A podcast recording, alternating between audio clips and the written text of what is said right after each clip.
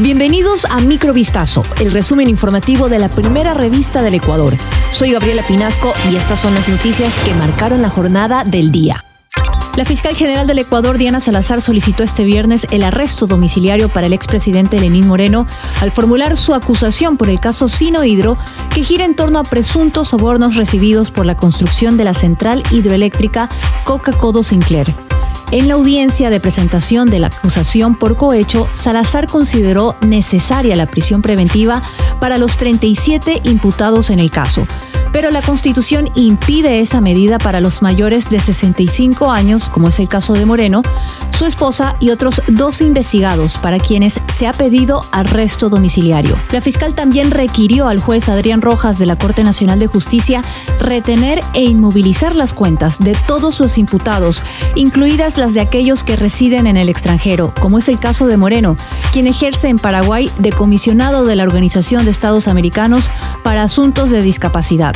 En ese sentido, pidió al magistrado autorización para solicitar cooperación judicial internacional de Suiza, España, China, Panamá, Paraguay, Estados Unidos y Belice. La audiencia preparatoria de juicio del caso Norero, en la que el fiscal presentó un dictamen acusatorio en contra de todos los procesados, concluyó este jueves 2 de marzo. Un juez resolvió el llamado a juicio de los 14 de los 16 implicados, así como un sobreseimiento que benefició a la madre y cuñado de Leandro Norero Tigua, quien presuntamente lideró una estructura de lavado de activos. En la diligencia también se dispuso la incautación de todos los bienes vinculados a operaciones financieras irregulares detectadas por la Unidad de Análisis Financiero y Económico. La excarcelación de dos femicidas sentenciados ocasionó el pronunciamiento del presidente de la República, Guillermo Lazo, en rechazo a la acción de una jueza de Montecristi. En menos de 24 horas, la magistrada cambió su decisión y ordenó la recaptura de ambos. Gina Zambrano, de la Unidad Judicial Multicompetente de Montecristi, fue quien ordenó la excarcelación de los dos hombres que estaban recluidos en la prisión de Azogues en la provincia de Cañar. Pero en su nueva resolución dada a conocer este viernes, la jueza se refirió a la solicitud de Lazo hecha a través de su cuenta de Twitter sobre la revocatoria de la medida cautelar otorgada en esta causa. El defensa marroquí del Paris Saint-Germain, Acharf Hakimi, ha sido formalmente acusado por la presunta violación de una joven el pasado fin de semana.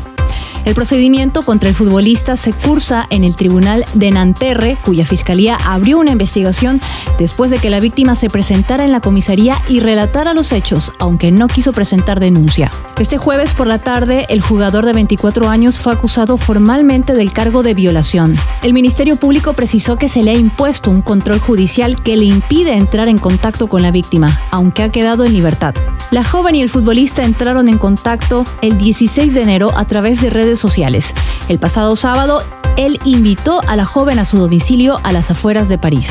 El abogado perteneciente a una acaudalada familia del sur de Estados Unidos, Alex Murdoch, fue condenado este viernes a cadena perpetua por haber asesinado a su esposa y a su hijo, poniendo fin así a un juicio que ha causado un gran revuelo mediático en Estados Unidos. El hombre de 54 años fue declarado culpable este jueves de disparar en el año 2021 a su esposa Maggie y al hijo menor de ambos en su casa, ubicada en una zona rural del estado de Carolina del Sur, donde la familia Murdoch gozaba de gran influencia. La parte acusadora argumentó que Murdoch cometió el crimen con el objetivo de impedir que salieran a la luz sus numerosos casos de malversación y lavado de dinero. Esto fue Microvistazo, el resumen informativo de la primera revista del Ecuador. Volvemos mañana con más.